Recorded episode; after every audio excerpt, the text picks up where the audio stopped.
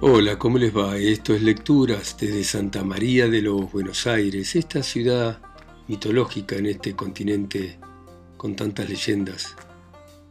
Y vamos a seguir con esta obra que ha influido tanto en la literatura de todos los tiempos, que es la Odisea, escrita por el poeta ciego Homero hace 28 siglos, y que cuenta el retorno de Ulises después de la guerra de Troya a su hogar en Ítaca, sufriendo muchas aventuras y contratiempos.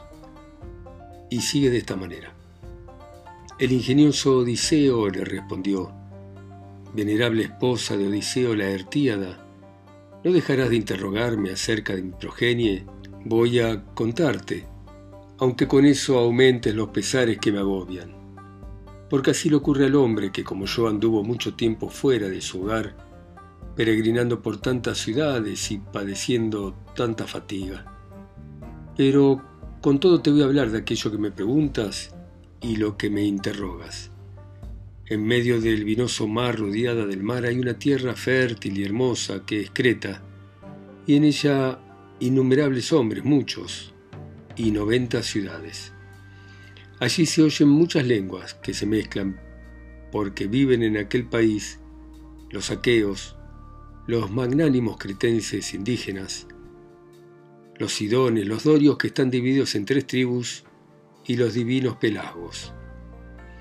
Entre las ciudades está Noso, una gran población en la cual reinó por espacio de nueve años Minos, que hablaba con el padre Zeus y que fue padre de mi padre, el magnánimo Deucalión. Este me engendró a mí y al rey Domeneo, que fue a Troya en las naves corvas juntamente con los átridas. Mi nombre es Etón y soy el más joven de dos hermanos, porque aquel es el mayor y el más valiente. En Noso conocí a Odiseo y aún le ofrecí los dones de la hospitalidad. El héroe enderezaba el viaje para Troya cuando la fuerza del viento lo apartó de Malea y lo llevó a Creta. Y entonces dejó sus barcos en un puerto peligroso en la desembocadura del Amniso, donde está la gruta de Ilitia, y a duras penas pudo escapar de la tormenta. Enseguida entró por la ciudad y preguntó por Idomeneo, que era, según decía, su huésped querido y venerado pero ya la aurora había aparecido diez o once veces desde que había zarpado para Troya con sus naves corvas. Al punto lo llevé al palacio, le procuré una digna hospitalidad y lo traté de manera solícita y amistosamente, porque en nuestra casa reinaba la abundancia, y di órdenes para que a él y a los compañeros que iban con él les dieran harina y vino negro en común por el pueblo y también bueyes para que los sacrificaran y de esa manera satisfacieran su apetito. Los divinos aqueos estuvieron con nosotros unos doce días, por soplar el Borias tan fuertemente que casi no se podía estar ni aún en la tierra. Debió de excitarlo alguna maligna deidad. Pero al día decimotercero se echó el viento y se dieron a la vela. De esa manera forjaba su relato, diciendo muchas cosas falsas que parecían verdaderas y al escucharlo Penélope le brotaban las lágrimas y se le deshacía el cuerpo. Así como en las altas montañas se derrite la nieve al soplo del euro después que el céfiro la derribó y la corriente de ríos crece con la que se funde. Así, se derretían con el llanto las hermosas mejillas de Penélope que lloraba por su marido, teniéndolo delante de sí. Odiseo, aunque en su interior compadecía a su mujer que lloraba, Tuvo los ojos firmes dentro de los párpados como si fueran de cuerno o de hierro, y con astucia logró que no se le escapasen las lágrimas. Y Penélope, después que subo hartado de llorar y de gemir, le dijo esto. Oh huésped, ahora pienso someterte a una prueba para saber si es verdad, como lo afirmas, que en tu palacio hospedaste a mi esposo con sus compañeros iguales a los dioses. Dime qué vestidura llevaba su cuerpo y cómo eran el propio Odiseo y los compañeros que le seguían. Y el ingenioso Odiseo le contestó, mujer, es difícil contarlo después de tanto tiempo, porque hace ya 20 años que se fue de allá y dejó mi patria. No obstante, te diré cómo lo recuerda mi corazón. El divino Odiseo llevaba un manto de lana doble, púrpura, con un broche de oro de dos agujeros.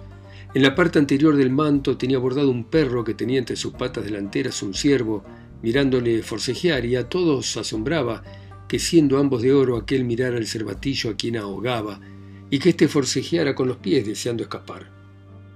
En torno del cuerpo de Odiseo vi una túnica espléndida que semejaba a bisna de cebolla, tan suave era y que relucía como el sol. Y muchas mujeres la contemplaban con admiración. Pero tengo que decirte una cosa que recordarás. No sé si Odiseo ya llevaría estas vestiduras en tu casa o se la dio a alguno de sus compañeros cuando iba en su velero, o quizá algún huésped, que Odiseo tenía muchos, porque eran muy pocos los aqueos que pudieran comparársele.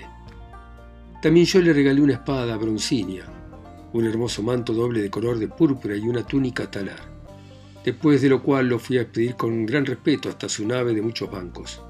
Lo acompañaba un heraldo un poco más viejo que él, y voy a decirte cómo era. Era metido de hombros, de piel negra y cabello rizado, y su nombre era Euríbates. Odiseo lo honraba mucho más que a otro alguno de sus compañeros, porque ambos solían pensar de igual manera. Así le dijo y le acrecentó el deseo de llorar, porque Penélope reconoció las señas que Odiseo iba describiendo con tanta certeza, y cuando estuvo harta de llorar y de gemir, le respondió con estas palabras: Forastero, aunque ya antes de ahora te tuve compasión, de acá en adelante has de ser querido y venerado en esta casa, porque yo misma le entregué esas vestiduras que dices, sacándolas bien plegadas de mi estancia, y les puse el lustroso broche para que le sirviese ornamento a aquel a quien ya no tornaré de recibir de vuelta a su hogar y a su patria querida, que con hado funesto partió en las naves para ver a aquella Troya perniciosa y funesta.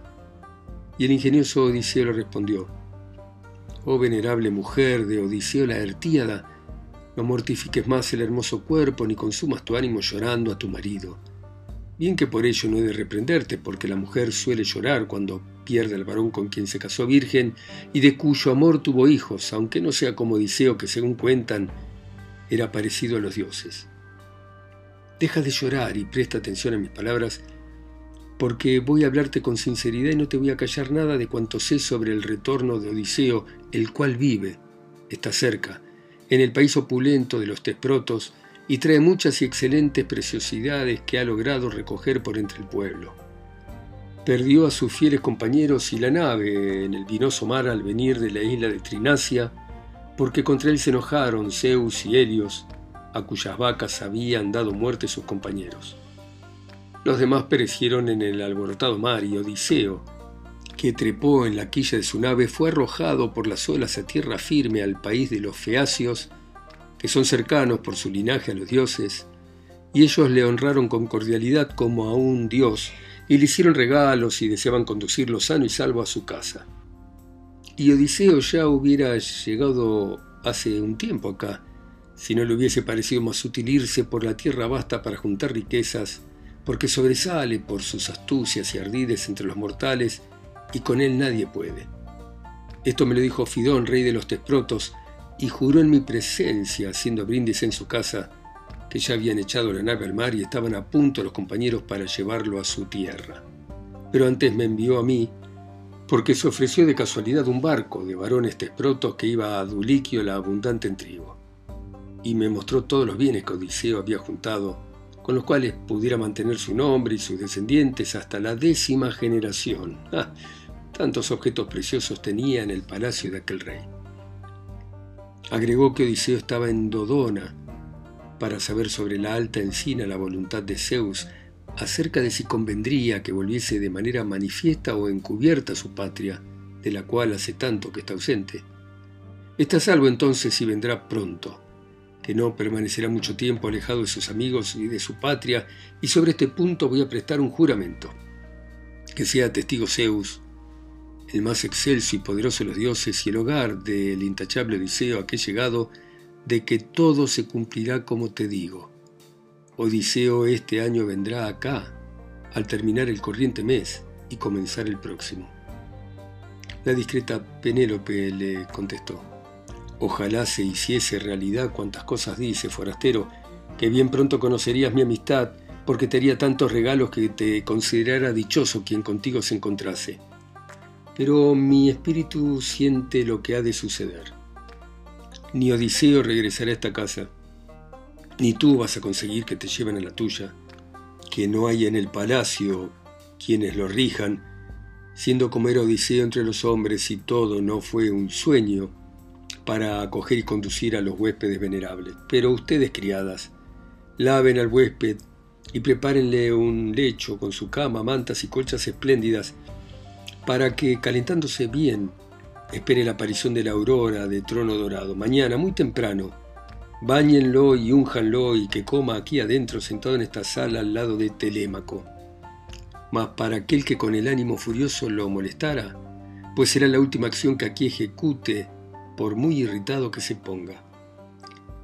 ¿Cómo sabría si aventajo a las demás mujeres en inteligencia y consejo tan prudente si dejara que así tan sucio y miserablemente vestido comiera en el palacio? Son los hombres de vida corta.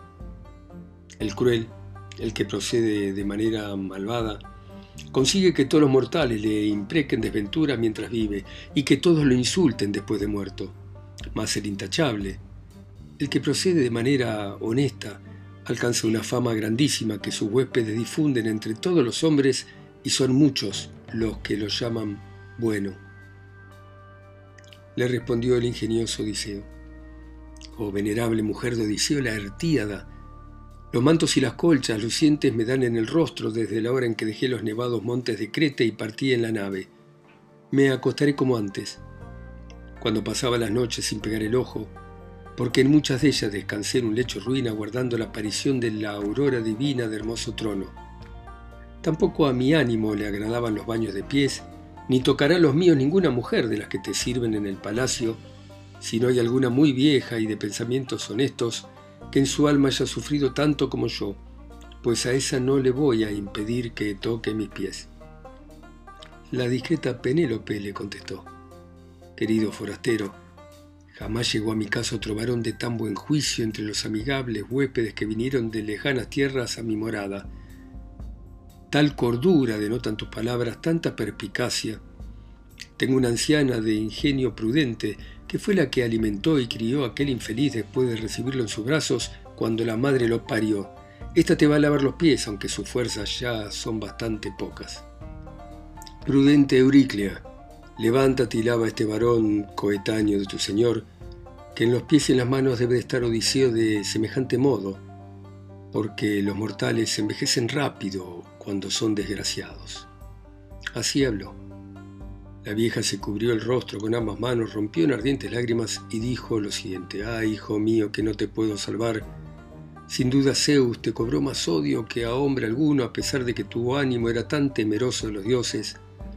Ningún mortal quemó tantos muslos en honor de Zeus que se huelga con el rayo, ni le sacrificó tantas y tan selectas reces como tú le ofreciste, rogándole que te diese placentera vejez y que te dejara criar a tu hijo ilustre y ahora te privó a ti tan solo de ver lucir el día del regreso. Quizás se mofaron de mi señor las criadas del lejano huésped a cuyo magnífico palacio llegara, como se burlan de ti estas perras cuyos denuestos y abundantes infamias quieres evitar no permitiendo que te laven. Y por esa razón me manda que lo haga yo, no ciertamente contra mi deseo, la hija de Icario, la discreta Penélope. Y así, te voy a lavar los pies por consideración a Penélope y a ti mismo, porque siento que en el interior me conmueven tus desventuras demasiado. Pero oye lo que voy a decir. Muchos huéspedes infortunados vinieron a esta casa, pero en ninguno advertí una semejanza tan grande con Odiseo en el cuerpo, en la voz y en los pies, como en ti. El ingenioso Odiseo le respondió, Anciana, lo mismo dicen cuantos nos vieron con sus propios ojos, que somos muy parecidos como vos lo has notado. Así se expresó. La vieja tomó un caldero reluciente en el que se acostumbraba a lavar los pies, le echó gran cantidad de agua fría y derramó sobre ella agua caliente. Mientras tanto, Odiseo se sentó cerca del hogar y se volvió hacia el oscuro, porque súbitamente le entró en el alma el temor de que la anciana, al tomarle el pie, reparase en cierta cicatriz y todo quedase descubierto. Euriclea se acercó a su señor, comenzó a lavarlo y pronto reconoció la cicatriz de la herida que le había hecho un jabalí con su blanco diente con ocasión de haber ido aquel al Parnaso a ver a Autólico y a sus hijos.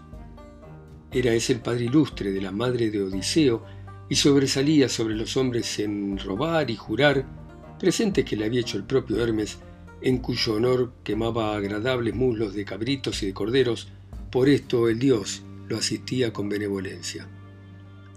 Cuando anteriormente fue autólico a la opulenta población de Ítaca, halló un recién nacido de su hija y después de cenar, Euriclia se lo puso en las rodillas y le habló de semejante modo. Autólico, busca tú ahora algún nombre para ponérselo al nieto que tanto deseaste. Y Autólico contestó, Yerno, hija mía, pónganle el nombre que os voy a decir. Como llegué aquí después de haberme airado contra muchos hombres y mujeres, yendo por la tierra fértil, que sea Odiseo el nombre que se le ponga. Y cuando llega muchacho y vaya al Parnaso, a la grande casa materna donde están mis riquezas, le daré parte de las mismas y lo voy a enviar contento. Por esto fue Odiseo, para que aquel le entregara los espléndidos regalos. Autólico y sus hijos lo recibieron con afecto, con apretones de mano y dulces palabras, y Anfitia, su abuela materna, lo abrazó y le besó la cabeza y los ojos. Autólico seguidamente mandó a sus hijos que preparasen la comida, y habiendo ellos atendido la exhortación, trajeron un buey de cinco años. Al instante lo mataron, lo prepararon, lo partieron, lo dividieron con habilidad en trozos, esos trozos lo espetaron en los asadores y cuidadosamente cocinaron y acto continuo distribuyeron los platos. Todo el día hasta la puesta del sol celebraron el festín, y a nadie le faltó su porción. Y tan pronto como el sol se puso y vino la noche, se acostaron y recibieron el regalo del sueño. Así se descubrió la hija de la mañana, la aurora de dedos rosados. Los hijos de Autólico y Odiseo se fueron a cazar llevándose los perros. Se encaminaron al alto monte Parnaso cubierto de bosque y llegaron a sus ventosas laderas. Ya el sol hería con sus rayos los campos, saliendo de la plácida y profunda corriente del océano, cuando los cazadores penetraron en un valle. Al frente iban los perros que rastreaban la casa y detrás los hijos de Autólico y con estos, pero a poca distancia de los perros, el divino Odiseo, blandiendo su lanza. En aquel sitio estaba echado un jabalí enorme, en medio de una espesura tan densa que ni el húmedo soplo de los vientos la atravesaba, ni los rayos del sol la herían, ni la lluvia la penetraba, tan densa era, habiendo en la misma abundante ceroja amontonada. El ruido de los pasos de los hombres y los perros que se acercaban cazando llegó hasta el jabalí, y éste dejó su lugar, fue a su encuentro con las crines del cuerpo erizadas y con los ojos echando fuego, y se detuvo cerca de ellos. Odiseo, que fue el primero en acometerle, levantó con su mano robusta la lanza, deseando herirlo, pero el jabalí, adelantándose, le dio un golpe sobre la rodilla, y como arremetiera al cejo, desgarró con su diente mucha carne sin llegar al hueso. Entonces Odiseo le acertó en la espalda derecha, se le atravesó con la punta de la lanza y el animal quedó tendido en el polvo y perdió la vida. Los queridos hijos de Autólico se reunieron en torno a Odiseo igual a un dios para socorrerlo. Hábilmente le vendaron la herida, restañaron la negruzca sangre con un ensalmo y todos volvieron a la casa paterna. Autólico y sus hijos, después de curarlo bien, hicieron regalos espléndidos y pronto lo enviaron feliz a su patria. El padre y la venerable madre de Odiseo se sintieron muy felices de su regreso y le preguntaron muchas cosas y qué le había ocurrido que llevaba esa cicatriz. Y Odiseo les contó cómo habiendo ido al Parnaso a cazar con los hijos de Autólico, el jabalí lo había herido con su blanco diente. Al tocar la vieja con la palma de la mano esta cicatriz la reconoció y soltó el pie de Odiseo. Dio la pierna contra el caldero, resonó el bronce se inclinó la vasija hacia atrás y el agua se derramó. El dolor y el gozo invadieron simultáneamente el corazón de Euriclea, se le llenaron los ojos de lágrimas y su voz se le cortó. Pero tomó Odiseo de la barba y le habló así. En verdad tú eres Odiseo, hijo querido, y yo no te conocí hasta que pude tocar todo mi señor con estas manos. Dijo y miró a Penélope queriendo indicarle que tenía dentro de la casa a su marido, Pero Penélope no lo pudo notar y advertir desde la parte opuesta porque Atenea le distrajo el pensamiento. Odiseo, tomando a la anciana con la mano derecha, la trajo hacia sí y le dijo, Ama, ¿por qué quieres perderme? Sí, tú me criaste a tus pechos y ahora, después de pasar muchas fatigas, he llegado en el vigésimo año a la patria. Pero ya que lo entendiste y un Dios te lo sugirió, calla y nadie lo sepa en el palacio. Lo que voy a decir se va a llevar a cabo. Si un Dios hiciese sucumbir a mis manos los ilustres pretendientes, no te perdonará a ti, a pesar de que fuiste mi ama, cuando mate a las demás esclavas en el palacio.